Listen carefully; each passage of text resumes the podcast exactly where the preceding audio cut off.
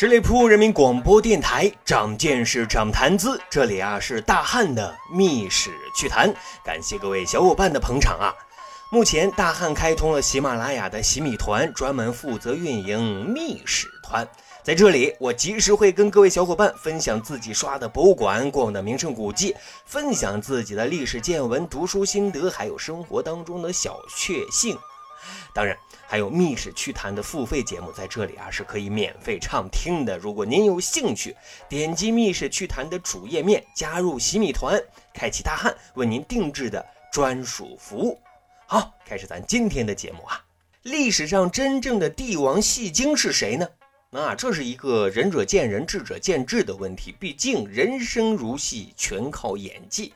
因为演员的自我修养告诉我们，演戏。那明知道是假的，但自己一定要坚信这一切都是真的。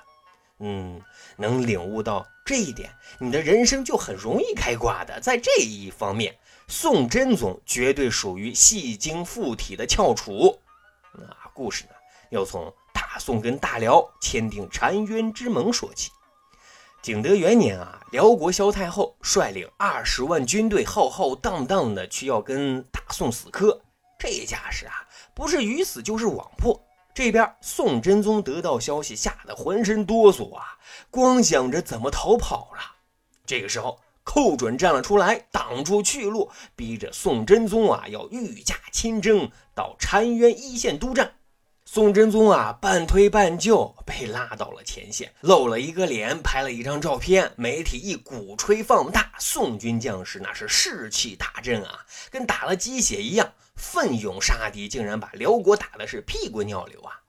但人家辽国萧太后啊，不是只会跳广场舞的老太太，人家精着呢。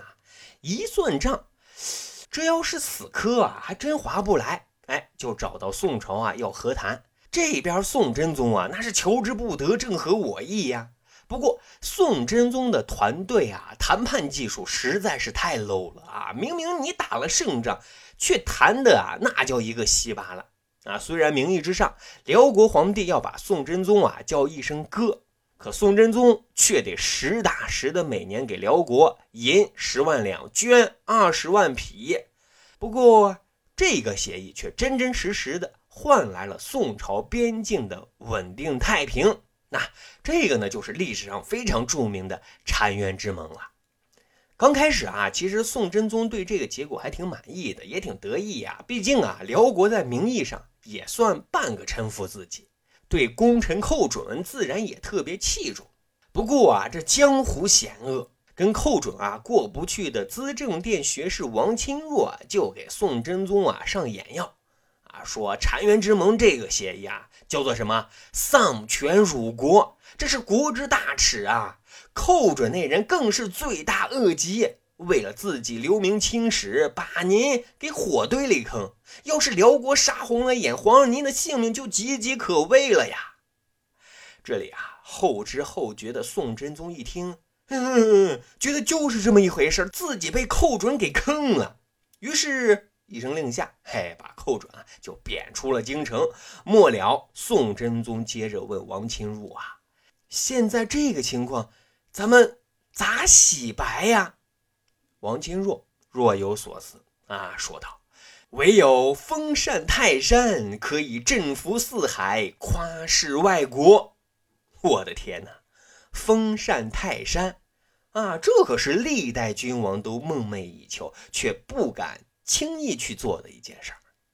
在此之前，也只有秦始皇嬴政、汉武大帝刘彻、汉光武帝刘秀、唐高宗李治带着媳妇儿武则天，还有啊唐玄宗李隆基这五位啊，干过这么一件够吹一辈子牛气的事儿了。不过呢，你想要干这件事儿啊，不是说你想干就能干的。先不说你到底有没有什么盛世功绩，但最起码得天降祥瑞呀。就是得上天啊同意你干这么一件事儿啊，你才能去干呀。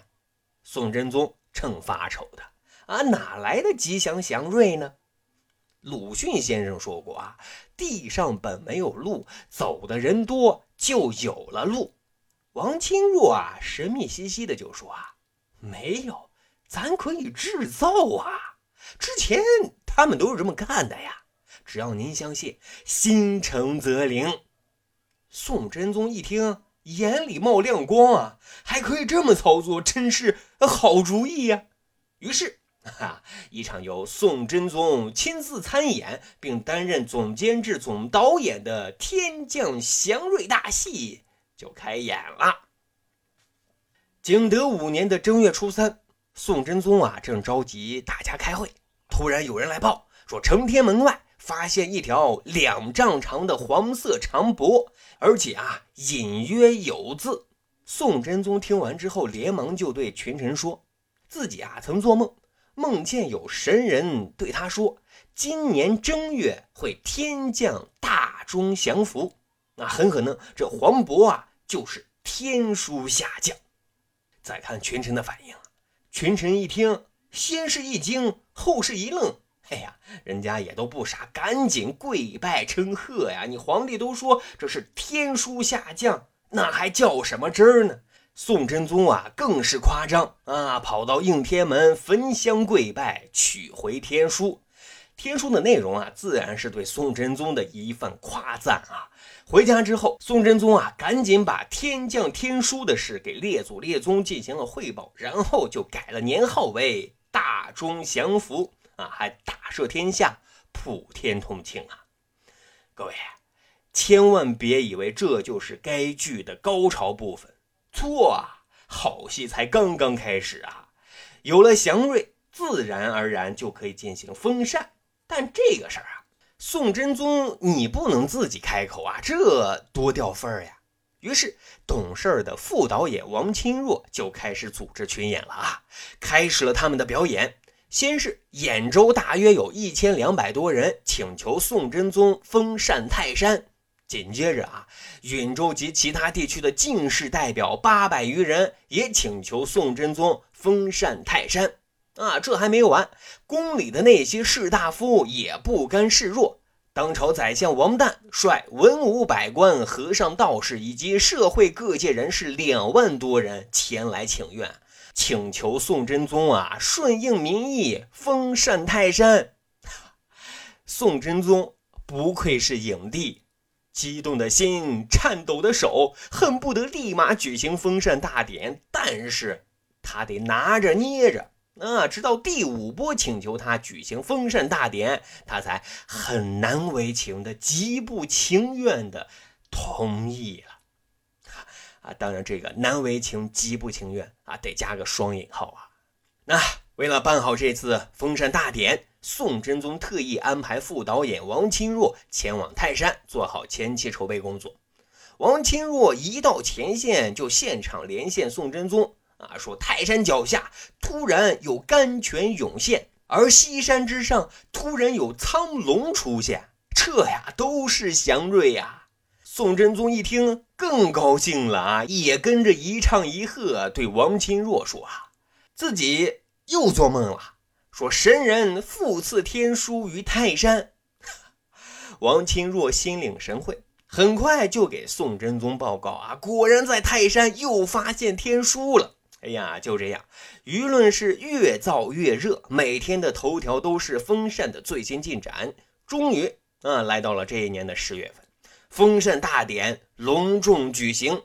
宋真宗啊，爬上泰山之巅，庄严的念完封禅词，在山呼海啸的万岁声中，此刻宋真宗豪情冲天，无比的自豪满足啊！一代圣君、明君。分明就是为他量身而定的词汇呀！也许啊，是这种感觉太棒了，宋真宗也上瘾了。后来他就如法炮制，封禅完泰山之后，又被簇拥着跑到了山西汾阴祭祀后土，也就是土地神。那这一段故事呢，就是历史上非常著名的东风西祀。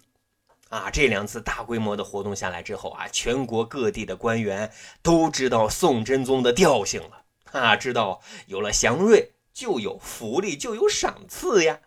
于是全国各地后续的祥瑞又不断的产生，什么黄河水变清了，什么天象出现五星连珠的奇观，数百只仙鹤飞临人间，等等等等啊！最有趣的是，有一年呢，又有人啊给宋真宗报告说他发现了天书。哎，这套路就很熟悉了啊！宋真宗是笑眯眯的，觉得近来无大事再把天书当回大事吧。结果啊，就是一番庆贺，一番赏赐，还特意安排一万三千多僧尼做法啊，干什么呢？为自己祈福，延年益寿啊！这里头还有一个小故事啊，特有意思。